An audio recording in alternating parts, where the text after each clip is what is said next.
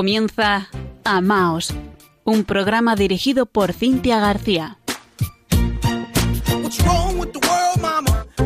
Queridos oyentes de Radio María, muy buenas noches. Hoy es lunes 2 de mayo de 2022. Les saluda Cintia García desde Murcia junto a nuestro compañero Fran Juárez responsable de la edición técnica del programa.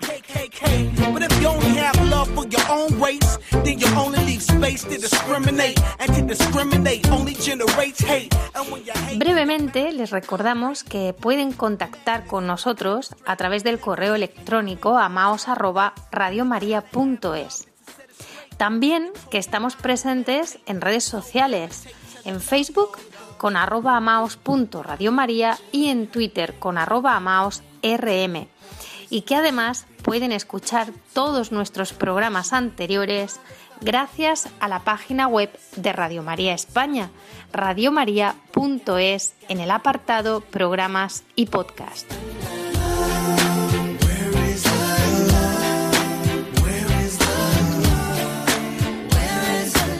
Desde el día 9 al 14 de mayo, Radio María celebra su maratón misionera.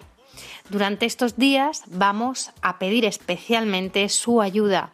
Les vamos a invitar a todos los oyentes a que colaboren, por favor, con un donativo, si les resulta posible, porque de estos donativos dependen en gran medida la ampliación y mejora de nuestra red de frecuencias y la ayuda necesaria para que Radio María también pueda nacer o bien se consolide en naciones necesitadas. Este año Nicaragua, Ruanda, Líbano. Entre todos colaboremos con Radio María para que ella siga adelante. Ninguna ayuda es pequeña.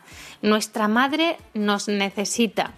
El lema de nuestra maratón misionera de este año es Quien reza no tiene miedo al futuro. Escuchamos al padre Luis Fernando de Prada, director de Radio María España. En estos tiempos difíciles de conflictos bélicos, crisis económica, social, sanitaria y moral, bajo el profundo impacto de ideologías enemigas del sentido cristiano de la vida, la fe está sosteniendo a millones de personas en el mundo entero. Así lo seguimos experimentando en las 122 emisoras de Radio María presentes en más de 80 naciones, cuyos oyentes están agradeciendo más que nunca la ayuda recibida a través de sus ondas. En este mes de mayo queremos dar gracias a la Virgen por este don de su radio, un pequeño grano de mostaza en el jardín de la iglesia, que la Virgen ha puesto en nuestras manos como un talento a cuidar y fructificar para lo que os invitamos a intensificar vuestra oración al Espíritu Santo, a hablar a muchos de esta radio y a contribuir con vuestro compromiso voluntario y donativos, por pequeños que sean, a extender Radio María en España y en el mundo, especialmente en las naciones más necesitadas, a las que dedicamos nuestra maratón misionera bajo el lema Quien reza no tiene miedo al futuro. En efecto, unidos en cenáculo en torno a María, orando al Señor, no tendremos miedo, recordando lo que nos dijo el Papa Francisco en la noche de Pascua. Jesús recorrió los enredos de nuestros miedos y desde los abismos más oscuros de nuestra muerte nos despertó a la vida. Con el resucitado ninguna noche es infinita y aun en la oscuridad más densa brilla la estrella de la mañana. Ayúdanos a extender esta esperanza. Puedes informarte de cómo colaborar llamando al 91 822 8010 o entrando en nuestra página web radiomaria.es. Radio María, sin miedo al futuro, de la mano de la Virgen, vida, dulzura y esperanza nuestra.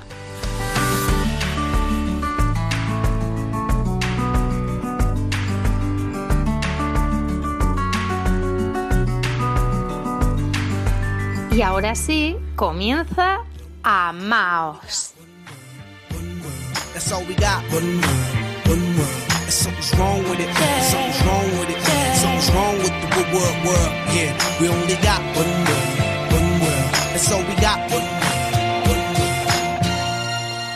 Estar cerca de ti, Madre nuestra, es estar más cerca de Jesús, Somos un solo corazón en ti y tú eres un solo latido con el Señor.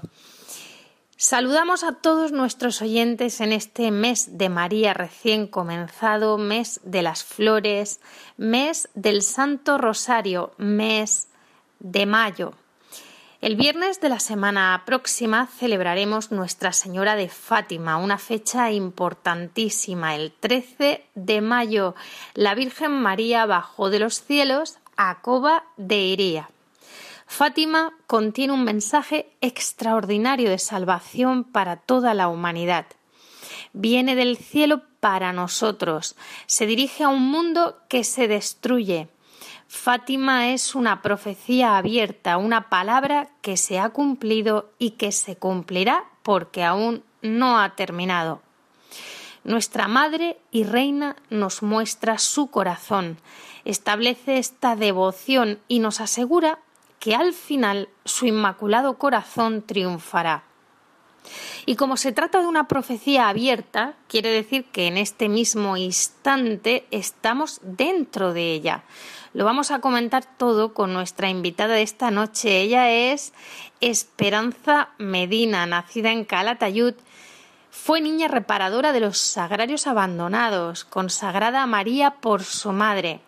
Más adelante estudió medicina y se especializó en pediatría.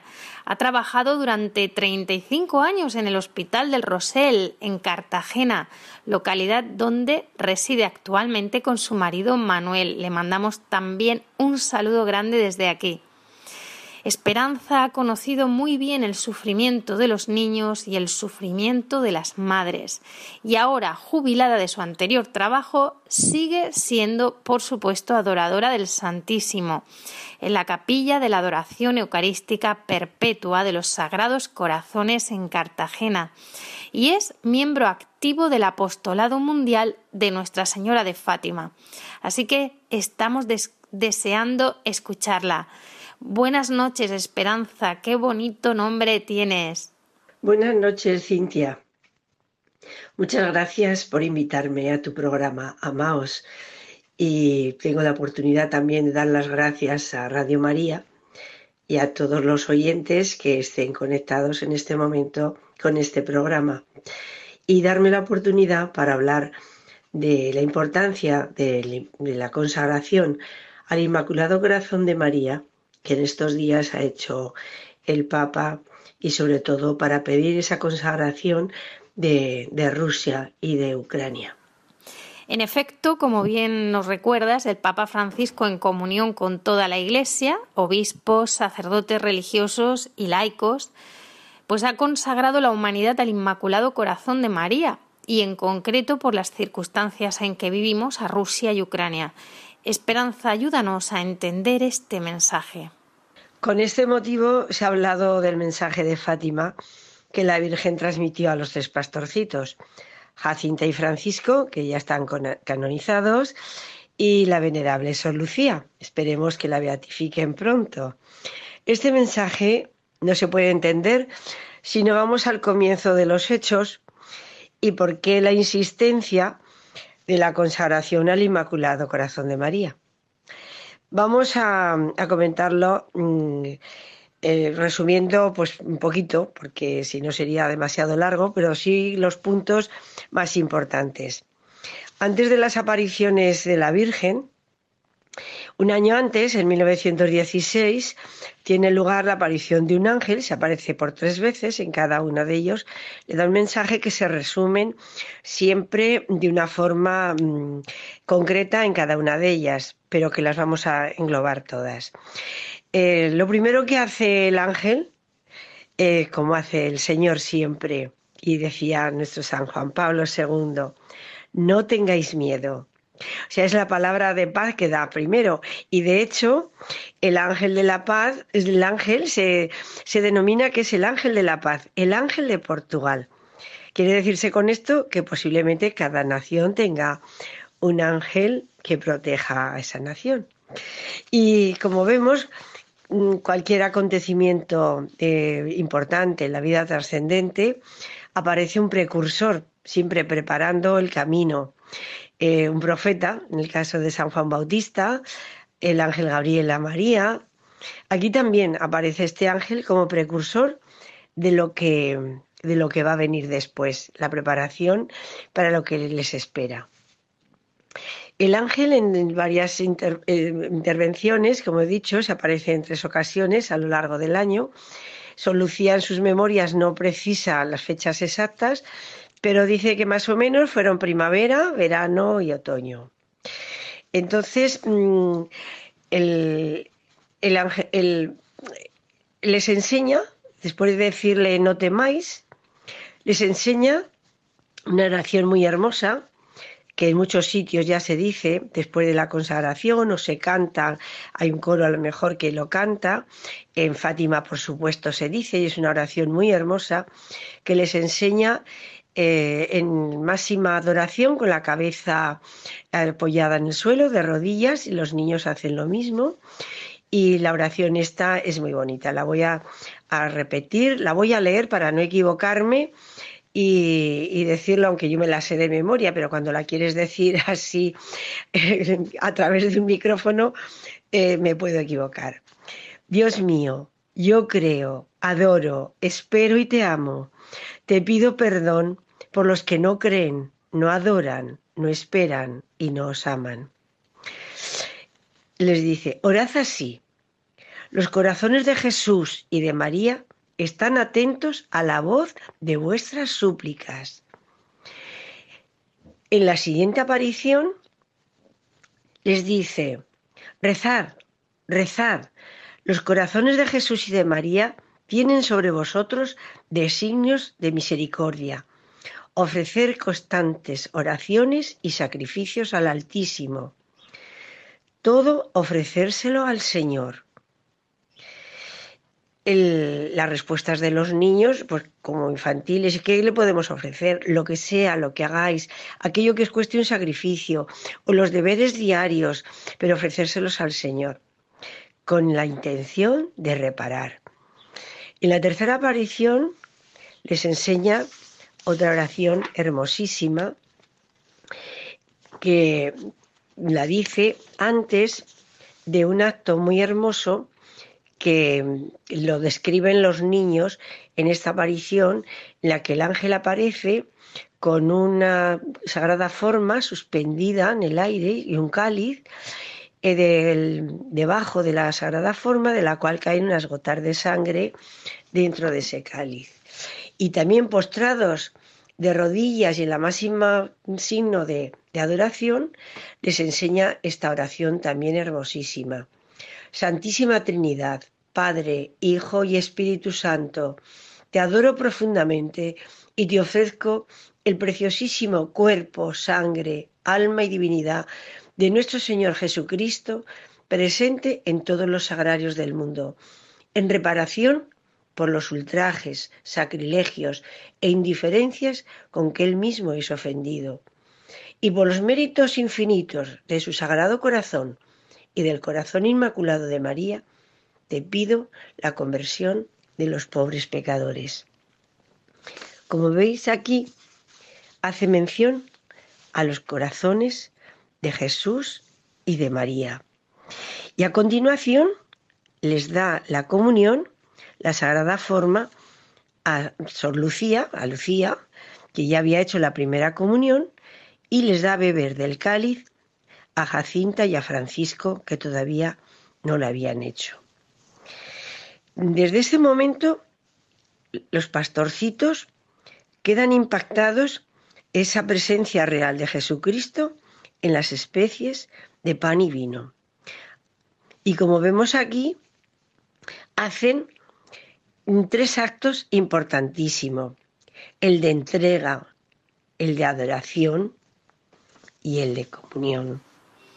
Esperanza, esta primera parte del mensaje de Fátima, que por cierto es absolutamente espectacular, y no deberíamos cansarnos de contemplarla y de preguntarnos si lo estamos viviendo hoy, imagino que a ti sí que te traerá preciosos recuerdos de tu infancia junto al sagrario. ¿Cómo, cómo es esto de ser niña reparadora? Mm, bueno, como hemos eh, comentado, eh, esta actitud pues me hizo recordar en, alguna ocasión, en dos ocasiones principalmente de mi infancia. Una muy pequeña, muy pequeñita era yo. Eh, iba al colegio, mm, eh, sería pues el colegio de párvulos. Yo creo que era la primera, el primer conocimiento que tengo de, de ir en fila cantando a la iglesia, cantando aquello. No sé si muchos oyentes a lo mejor lo recordarán. Vamos niños al sagrario, que Jesús llorando está, pero viendo tantos niños, qué contento se pondrá. Bueno, pues entrábamos en la capilla, debía ser el mes de mayo porque había un olor muy intenso a rosas y la época era propicia para aquello.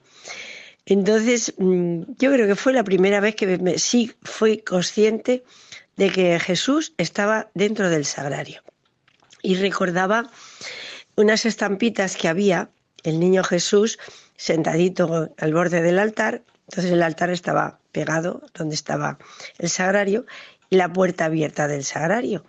Entonces yo me imaginaba el niño Jesús allí sentado en el borde y que nos recibía, o sea, yo creo que lo veía con los ojos del alma, algo.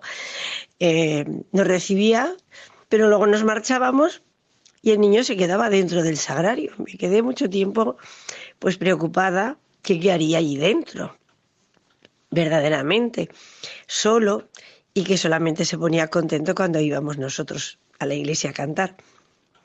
Y luego también, un poquito ya más mayor, que ya estaría, pues ya estaría, serían los años de bachiller o de ingreso, Em, yo estuve mucha temporada con, mi madrina en Toledo y ella pertenecía a las Marías de los Agrarios.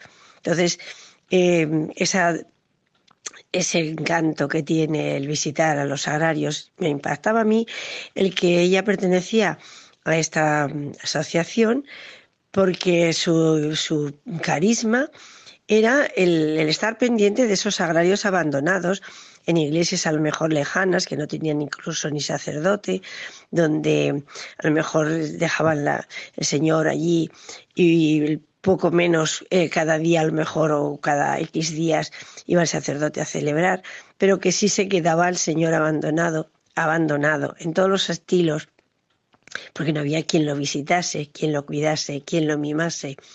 Y entonces en la rama infantil, que eran las niñas reparadoras, pues yo quise ser niña reparadora, para que, aunque no estuviera cerca, en la misma iglesia, al lado del mismo sagrario, pues con el pensamiento estuviera pendiente de algún sagrario que estuviera muy solo, muy alejado y que a lo mejor nadie entrase en esa iglesia a rezar. Incluso cuando íbamos de viaje o de, excursiones, eh, íbamos en los autobuses, entonces no teníamos coche particular, ni mucho menos, pues siempre teníamos el recuerdo cuando pasábamos por algún pueblecito, allá en la lejanía, se veían las torres de la iglesia, siempre han sido las torres altas que se veían lo más cercano al cielo. Siempre me decía mi madre o mi madrina, nos decía, mirar, donde hay esa torre de esa iglesia, ahí, dentro de esa iglesia hay un sagrario. Y ahí está Jesús. Así es que vamos a decirle una jaculatoria decíamos cualquier mimo, cualquier cosa, bueno, cualquier cosa no, la que nos saliera del corazón, pues decíamos esa jaculatoria a Jesús que estaba allí lejos, pero que nos estaba cerca de nosotros. Era una costumbre que la sigo teniendo ahora también. Hay cosas que no se olvidan y que se llevan en el corazón. Esperanza, continuemos con los detalles de Fátima que nos ayuden a entender este mensaje que nos afecta a todos. Bueno, voy a, concretar un poquito más ahora eh, la segunda parte de que consta el mensaje de Fátima, porque la primera parte es la que corresponde al ángel, un año antes, el, el mensaje en Fátima, eh, que consta de seis apariciones de la Virgen, y, la última parte, que es el, colofón del mensaje que se realiza en Pontevedra y en Tui, en España. Es como el, final del mensaje, lo que la Virgen quiere transmitir, lo que quiere que hagamos, eh, nos lo plantea en Pontevedra. Entonces, en, en, Fátima no voy a hablar de cada una de las apariciones, pero sí de, lo más importante y que es el, cogollito, la, síntesis, el alma de, del mensaje. Cuando la Virgen les dice a los pastorcitos que Dios quiere establecer en el mundo la devoción a su inmaculado corazón. Entonces, esto es una cosa importantísima, que venga la Madre del Cielo con ese mensaje Dios quiere establecer en el mundo la devoción a mi Inmaculado Corazón. Que, que que la devoción al corazón de María no se presenta en, Fátima, la devoción al corazón de María viene de muy atrás, pero cómo va perfilándose a lo largo de muchos santos, de muchas eh, almas eh, que, que, han sido tocadas por el cielo, para que vayan transmitiendo eh, el que hay dos corazones, dos corazones humanos, el de Jesús y el de María, que son los únicos que están en el cielo, los dos corazones de Jesús y de María. Y Dios quiere establecer esa devoción porque se han hecho humanos precisamente para que nosotros tengamos esa vivencia, ¿eh? que sean, es lo máximo que podemos tener en el cielo, son esos dos corazones y son los intercesores mm, hacia nosotros. Por lo cual, pues tenemos que también no, ofenderlos, amarles, mm, reverenciarlos, eh, el sacrificarnos como ellos nos piden por la conversión de los pecadores. A los pastorcitos en la segunda, en la segunda aparición es cuando les dice que quiere establecer, Dios quiere establecer la devoción al Inmaculado Corazón y les transmite una serie de mensajes considerados como los secretos o el último secreto, que no es el último, es la última parte del secreto, por los cuales los niños sufrieron hasta mm, un martirio, un martirio incruento, porque mm, por no decirlo, eh, estuvieron presos y mm, con la amenaza de que los iban a, a freír en aceite hirviendo. Y los niños, uno a uno, fueron desapareciendo, se los iban llevando de uno en uno, llorando amargamente porque no iban a ver a sus papás, pero el secreto que les había hecho la Virgen que no dijeran, no lo dijeron. ¿eh? y fueron pensando que los iban a meter en una caldera de aceite hirviendo. Para mí son mártires incruentos, aunque no están canonizados los pequeños por este motivo, sino por la, la actitud heroica que tuvieron en la vida ¿eh? del sufrimiento que pasaron ofreciéndoselo al Señor por la conversión de los pecadores y para reparar las ofensas que se le hacían al Señor.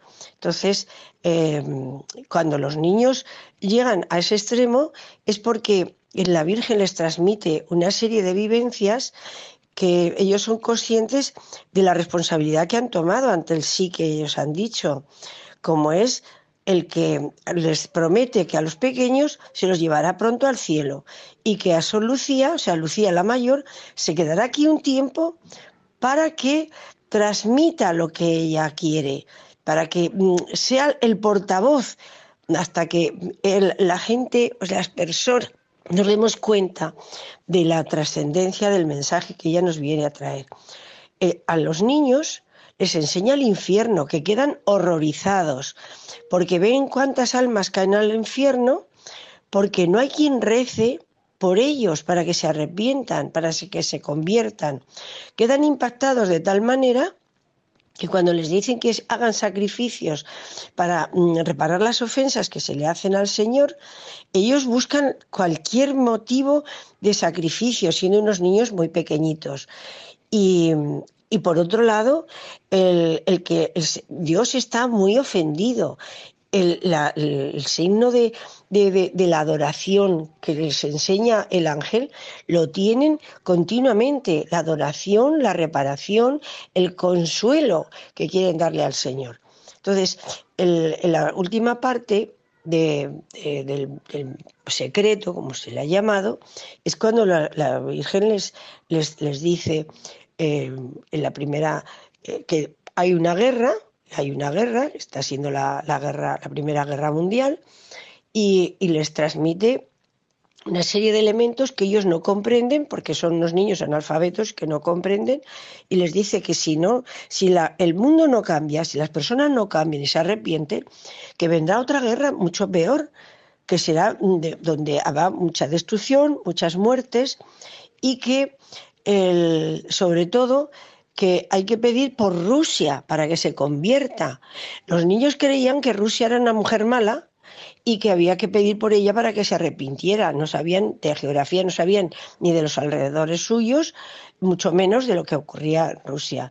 Y que si no ocurría esto, que Rusia se, se mm, convirtía, pues mm, que extendería sus errores por todo el mundo.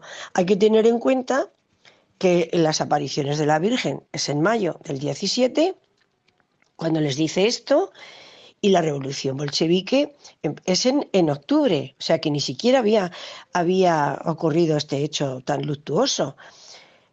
Entonces, eh, ellos ya, lleva, ya llevan en su mente el intentar sacrificarse para que esto no ocurra. Y pide que mm, esos sacrificios y que, y que mm, el Papa, que sufrirá también muchísimo, que consagre al mundo entero, pero especialmente a Rusia, para que se convierta, para que no extienda esos errores. De ahí la importancia que a lo largo de estos años se ha hecho varias consagraciones al Inmaculado Corazón de María.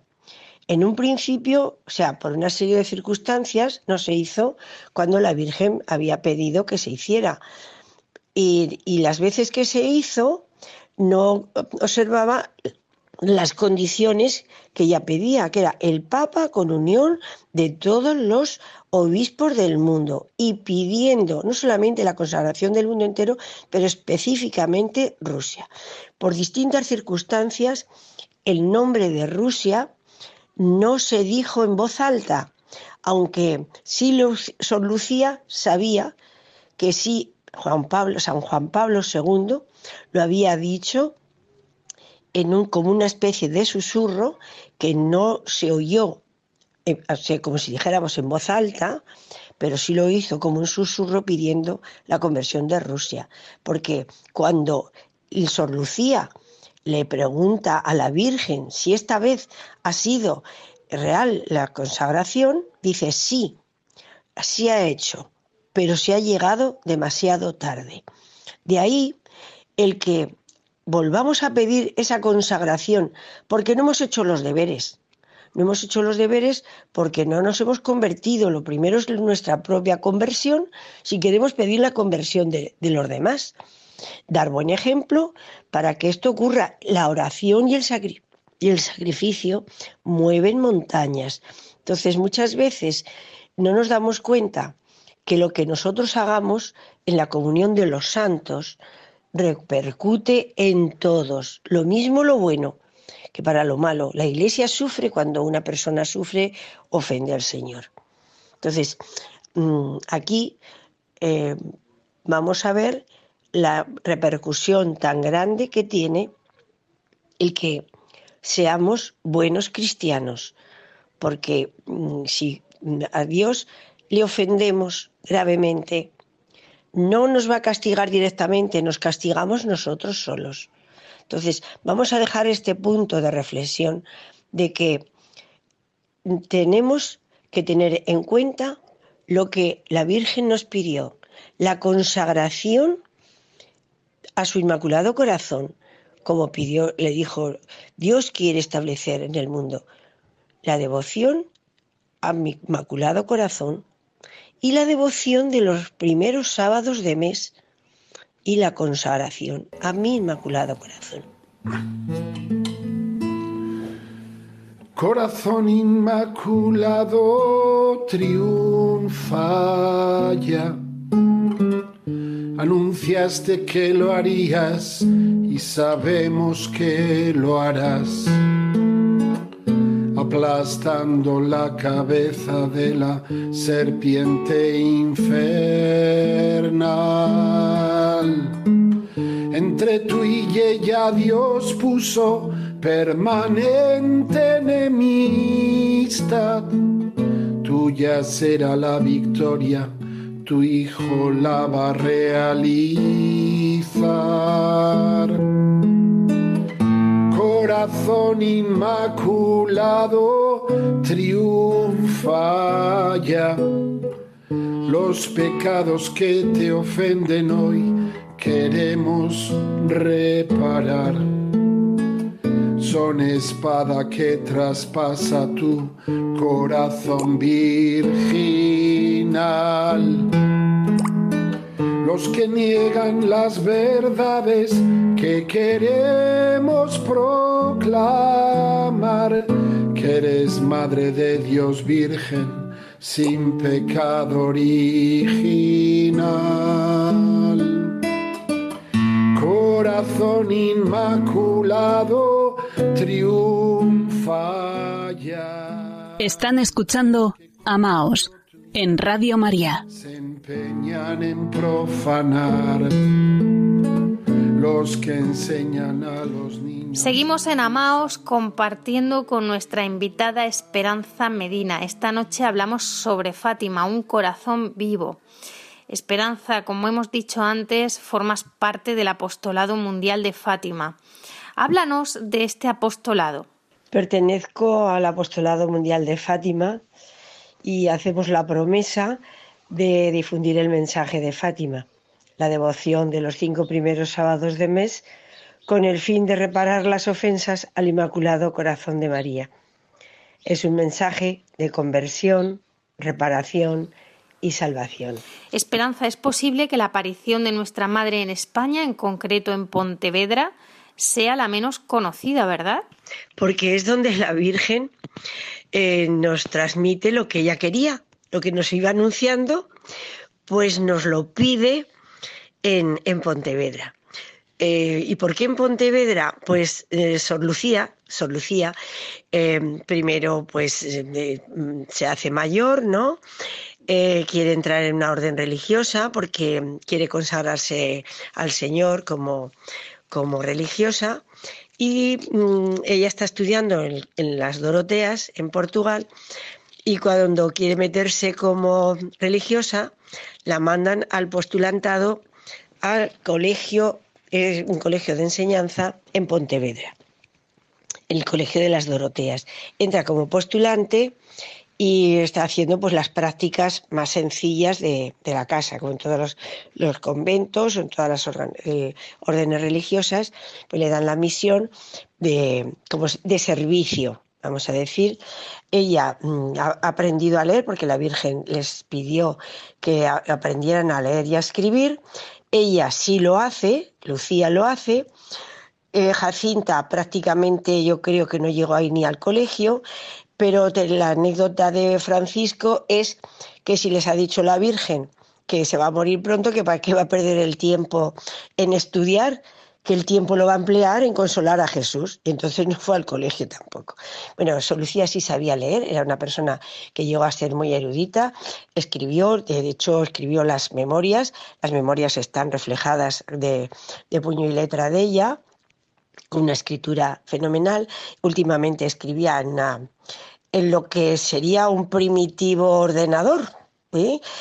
Porque lo he visto yo en Coimbra, en las dependencias donde ella estuvo, y, escribía máquina, o sea que, en fin, eh, ella logró aprender bastante, pero no la dejaban leer porque en aquella época las postulantes y las que estaban de servicio no tenían esa, esa categoría para hacerlo. Bueno, pues estando ella en oración en su celda, eh, si alguna vez tienen ocasión de, ir a Pontevedra, ir a la Casa de las Apariciones, que se llama así, en la calle Sor Lucía, Rúa Sor Lucía. Entonces, hay una capillita, una, una celdita pequeña que ella tenía, estando en oración, pues se encuentra mm, la aparición de la Virgen. Eh, eh, ella tuvo que tener la, visión de la Virgen, la tuvo que tener mm, lo mismo que los niños. Pero en aquella ocasión se presenta eh, de una forma distinta como se había presentado en Fátima. Se presenta mm, al mismo tiempo al niño Jesús, niño Jesús, niño, sobre una nube suspendida y mm, señalando con la mano a, su madre, a la Virgen.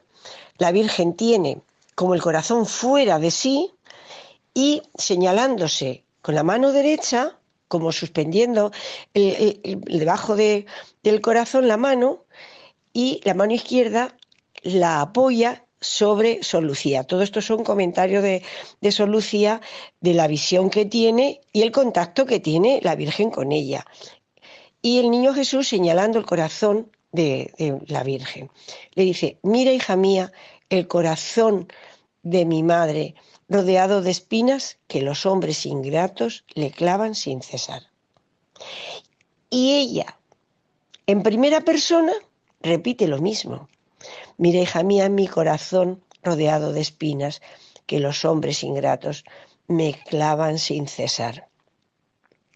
Tú al menos procura consolarme. Estas son, son palabras que son muy, muy hermosas, muy bonitas y, y que nos transmiten realmente lo que la Virgen padece con tantas ofensas que se le hacen. ¿Esto qué día ocurre? el 10 de diciembre de 1925. y le dice que mm, para consolarla, para que tenga compasión del corazón, que, mm, los, que tanto la, están eh, ofendiendo, pues que quiere consuelo. Y para ello para consolarla, que se hagan los cinco primeros sábados de mes.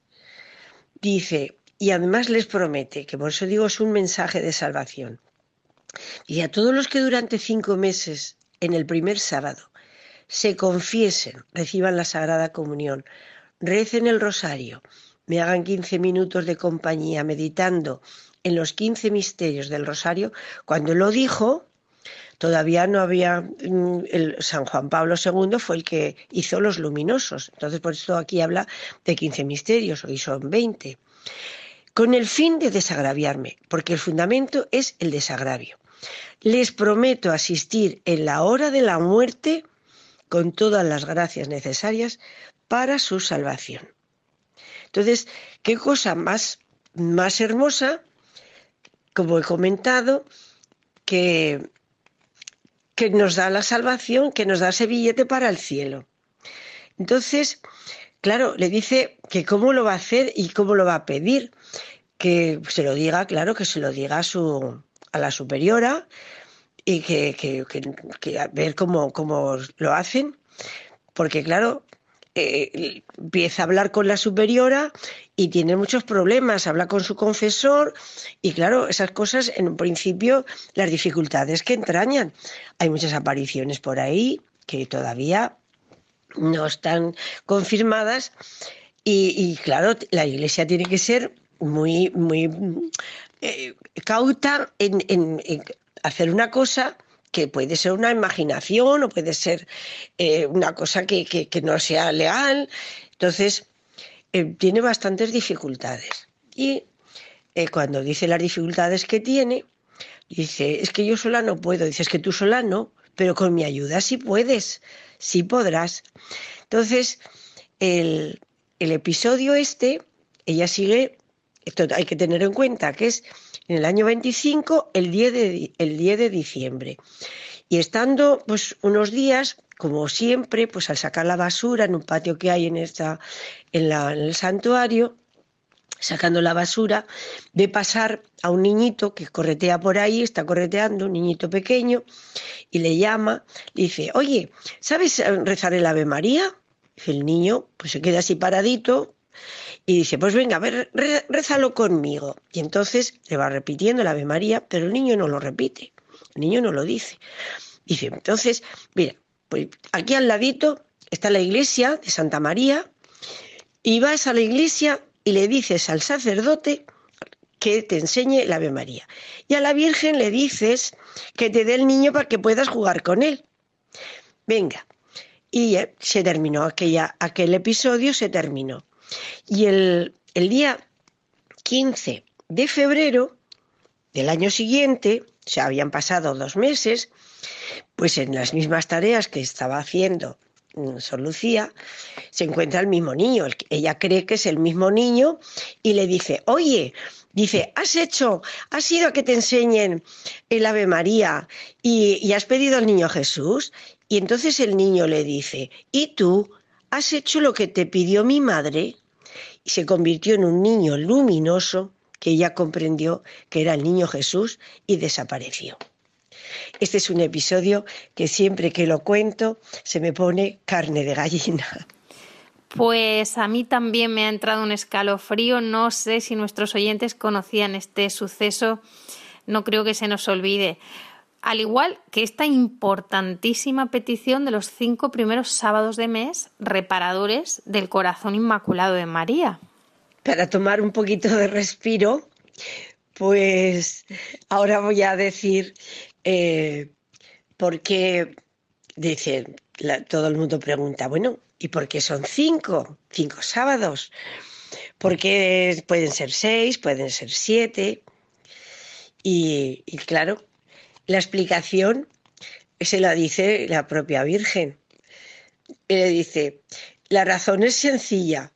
Se trata de las cinco especies de ofensas y blasfemias proferidas contra el Inmaculado Corazón de María. Las blasfemias contra la Inmaculada Concepción, contra su virginidad, contra su maternidad divina, rehusando al mismo tiempo recibirla como madre de los hombres. Los que procuran públicamente infundir en los corazones de los niños la indiferencia, el desprecio y hasta el odio hacia esta Madre Inmaculada. Y los que la ultrajan directamente en sus sagradas imágenes. Vemos todo esto, que esto se hace realidad, tristemente, en los tiempos que corremos. Hoy, más que nunca, urge la reparación, porque vamos viendo el cariz que toma la humanidad, cada vez más apartados de Dios, cada vez apartado de sus mandamientos, cada vez se ofende de todas las formas habidas y por haber, contra la ley natural que hizo el Señor con tantísimo amor para que los hombres pudiéramos disfrutar de la naturaleza. Y el mayor regalo que pudo hacer Dios en la creación fue al ser humano, porque como personas, como personas, a imagen de Él las creó, a imagen y semejanza de Él nos creó, hombre y mujer nos creó. No se puede ir contra la naturaleza, bajo ningún concepto. Se están incumpliendo y vulnerando todas las leyes biológicas.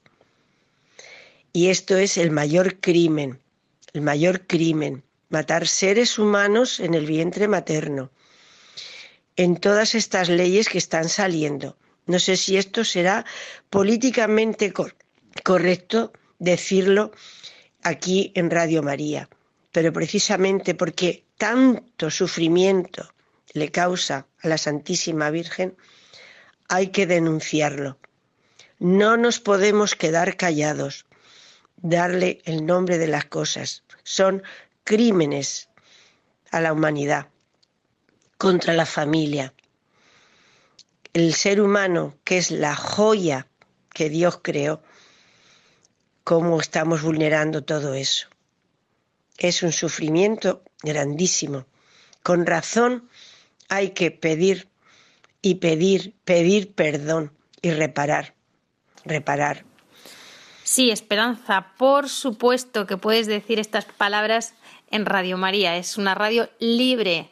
Precisamente por eso se sustenta gracias a los donativos. Es la radio de nuestra madre, al servicio no de lo políticamente correcto, sino al servicio de la misma verdad con mayúsculas que es su Hijo, nuestro Señor Jesucristo. Pues me ha gustado mucho el logo del Apostolado Mundial de Fátima. ¿Qué significa exactamente? Nuestro logotipo y nuestro lema es mm, muy hermoso el lema Orbis Unus Orans, todos unidos en oración.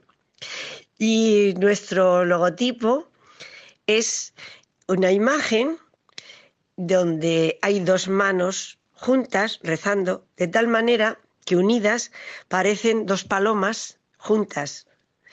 Entrelazadas entre las manos hay un rosario. Alrededor de estas manos que llevan el rosario, como orla en esa medalla o en ese medallón o en ese logotipo redondo, es un escapulario. O sea, las dos, los dos partes mm, abajo, el, emblema del, del escapulario. ¿Y qué quiere decir todo esto? Pues es el signo de la paz, las palomas, porque cuando la Virgen dice, si hacen esto, habrá paz, si se convierten, habrá paz. Y no tenemos que desesperarnos, no tenemos que desesperarnos porque la Virgen dijo que a pesar de todas estas cosas tan malas que estamos viendo, el cariz que están tomando todas las cosas, ella siempre dijo, pero no os preocupéis, porque al final mi corazón inmaculado triunfará. Esa es la esperanza que tenemos. El mensaje es de fe, creer, de esperanza y de salvación. El, mensaje es lo más hermoso. Y el, el logotipo, como estaba diciendo, es la consagración, es el escapulario, las manos juntas orando con el rosario y las palomas de la paz. Orbis unus orans, ¿qué quiere decir? Que todos unidos en oración. La comunión de los santos, dogma de fe. Es hermosísimo. Y bueno, cuando dice, ya, ya me he consagrado, ya me he recibido la medalla, ya he recibido el escapulario, ya... No, hay que vivirlo día a día. Hay veces que cuesta. Claro que cuesta. Todo en la vida, todo lo bueno cuesta. Y por eso le tenemos más valor, porque las cosas que te las regalan sin haber sacrificado nada por ello, pues prácticamente pues no le das mucho valor. Pero cuando te ha costado mucho sacrificio o te acuesta mucho y sabes que la recompensa es tan grande, ya lo creo que vale, ya lo creo. Pero hay que vivir, hay que vivir la consagración cada día, rezarla cada día. Las oraciones más sencillas que hay, que, es decir, de Madre mía, es otro día más que te ofrezco, al corazón de Jesús, otro día más que te ofrezco. El corazón de Jesús nos dijo a España que reinaría más que en cualquier nación del mundo. Está la gran promesa en Valladolid, la iglesia de la gran promesa, donde hay un corazón de Jesús inmenso en el altar que te acoge, parece que te va, que te va a acoger en brazos. Pues lo mismo el corazón de María. Son los dos corazones humanos, como he dicho, los dos corazones humanos únicos que están en el cielo y desde allí nos protegen. Esperanza, para terminar, ¿qué te gustaría añadir? ¿Qué quieres decirles a los oyentes de Radio María que nos están escuchando? Bueno, eh, teniendo en cuenta que en el año que estamos, pues ya estamos trabajando en preparar el centenario de las apariciones en Pontevedra, el año 25. Eh, hay muchas dificultades eh, como pasa siempre, pero las cosas de Dios cuando quiere que salgan adelante, salen adelante. Y, y las cosas de la Virgen, no digamos, porque si ella vamos a decir, se ha tomado tantas molestias, molestias no son, tantas muestras de amor, pues querrá que se le haga el homenaje de ese centenario y que para esa fecha pues haya muchos miembros del Apostolado Mundial de Fátima. No hace falta a lo mejor pertenecer a una asociación. La unión hace la fuerza, por supuesto, pero que si todo el mundo, en todas las parroquias, se hicieran los cinco primeros sábados de mes, con la intención de reparar las ofensas a ese corazón de madre, pues mm, yo creo que ese es el principal. Después de eso, la consagración. o con la consagración, repetirla, para que influyamos de esa manera en otras almas que vayan hacia la Virgen, hacia el Señor, porque en definitiva ella es la que nos lleva a Jesús por María. Muchísimas gracias Esperanza por acompañarnos esta noche, por resumir brevemente tus palabras. Qué importante es consagrarnos al corazón de María y vivir esta consagración, una comunión de vida y amor con ella cada día.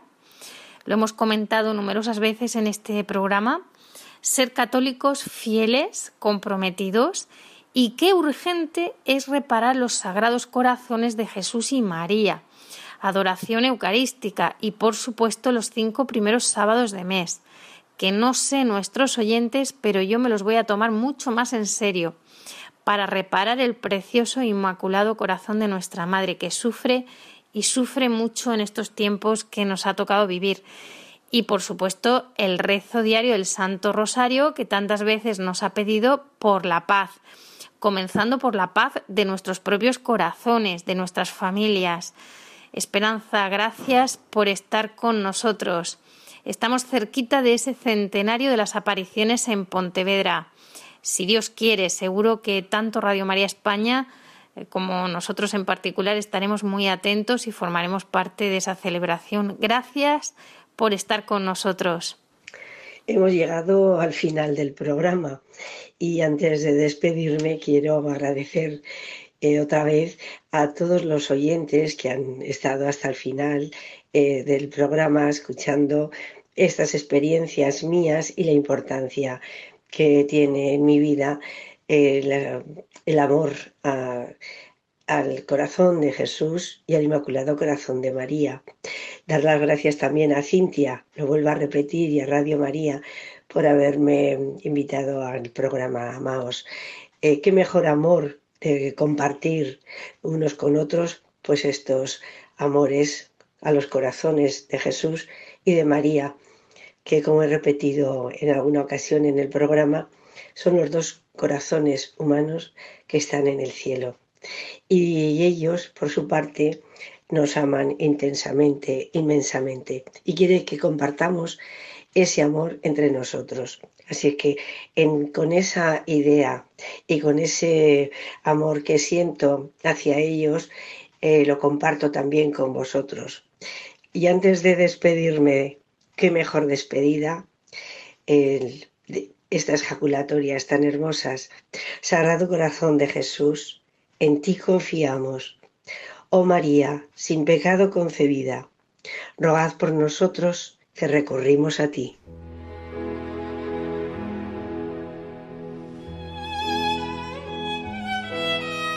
Cerramos este programa eh, con una oración adaptada del Papa Francisco. Nos acordamos de San Pablo VI, que fue primer sucesor de San Pedro, que el primero que visitó el santuario mariano de Fátima. Le pedimos intercesión a él y, cómo no, a San Juan Pablo II, quien visitó Fátima en tres ocasiones.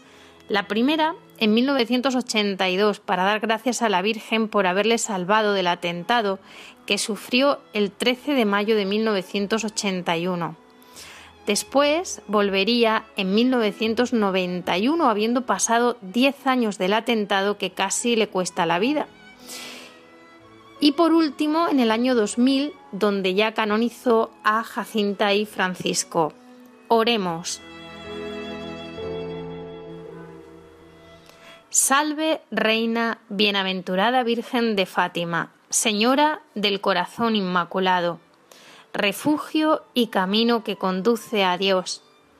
Peregrinos de la luz que procede de tus manos, damos gracias a Dios Padre que siempre y en todo lugar interviene en la historia del hombre, peregrinos de la paz que tú anuncias en este lugar. Alabamos a Cristo, nuestra paz, y le imploramos para el mundo la concordia entre los pueblos. Peregrinos de la esperanza que el Espíritu anima, venimos como profetas y mensajeros para lavar los pies a todos, en torno a la misma mesa que nos une.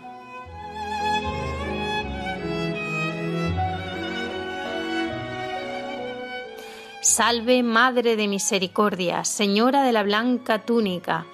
Desde este lugar, Fátima, manifestaste a todo el mundo los designios de la misericordia de nuestro Dios. Miramos tu túnica de luz y tenemos presentes a todos aquellos que, vestidos con la blancura bautismal, queremos vivir en Dios y recitamos los misterios de Cristo para obtener la paz. Amén.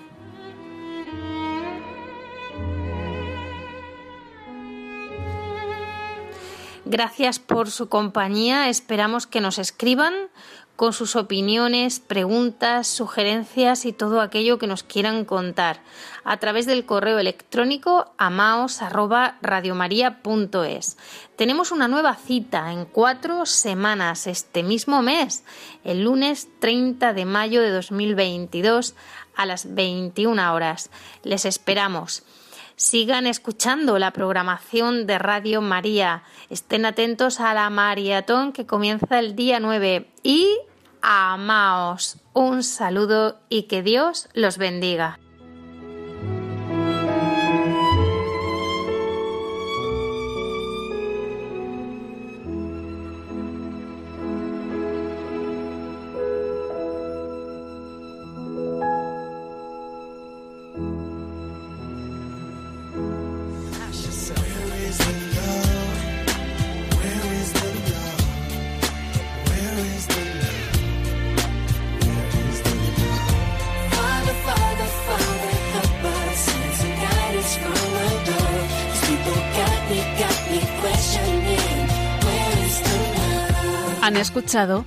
Amaos, un programa dirigido por Cintia García.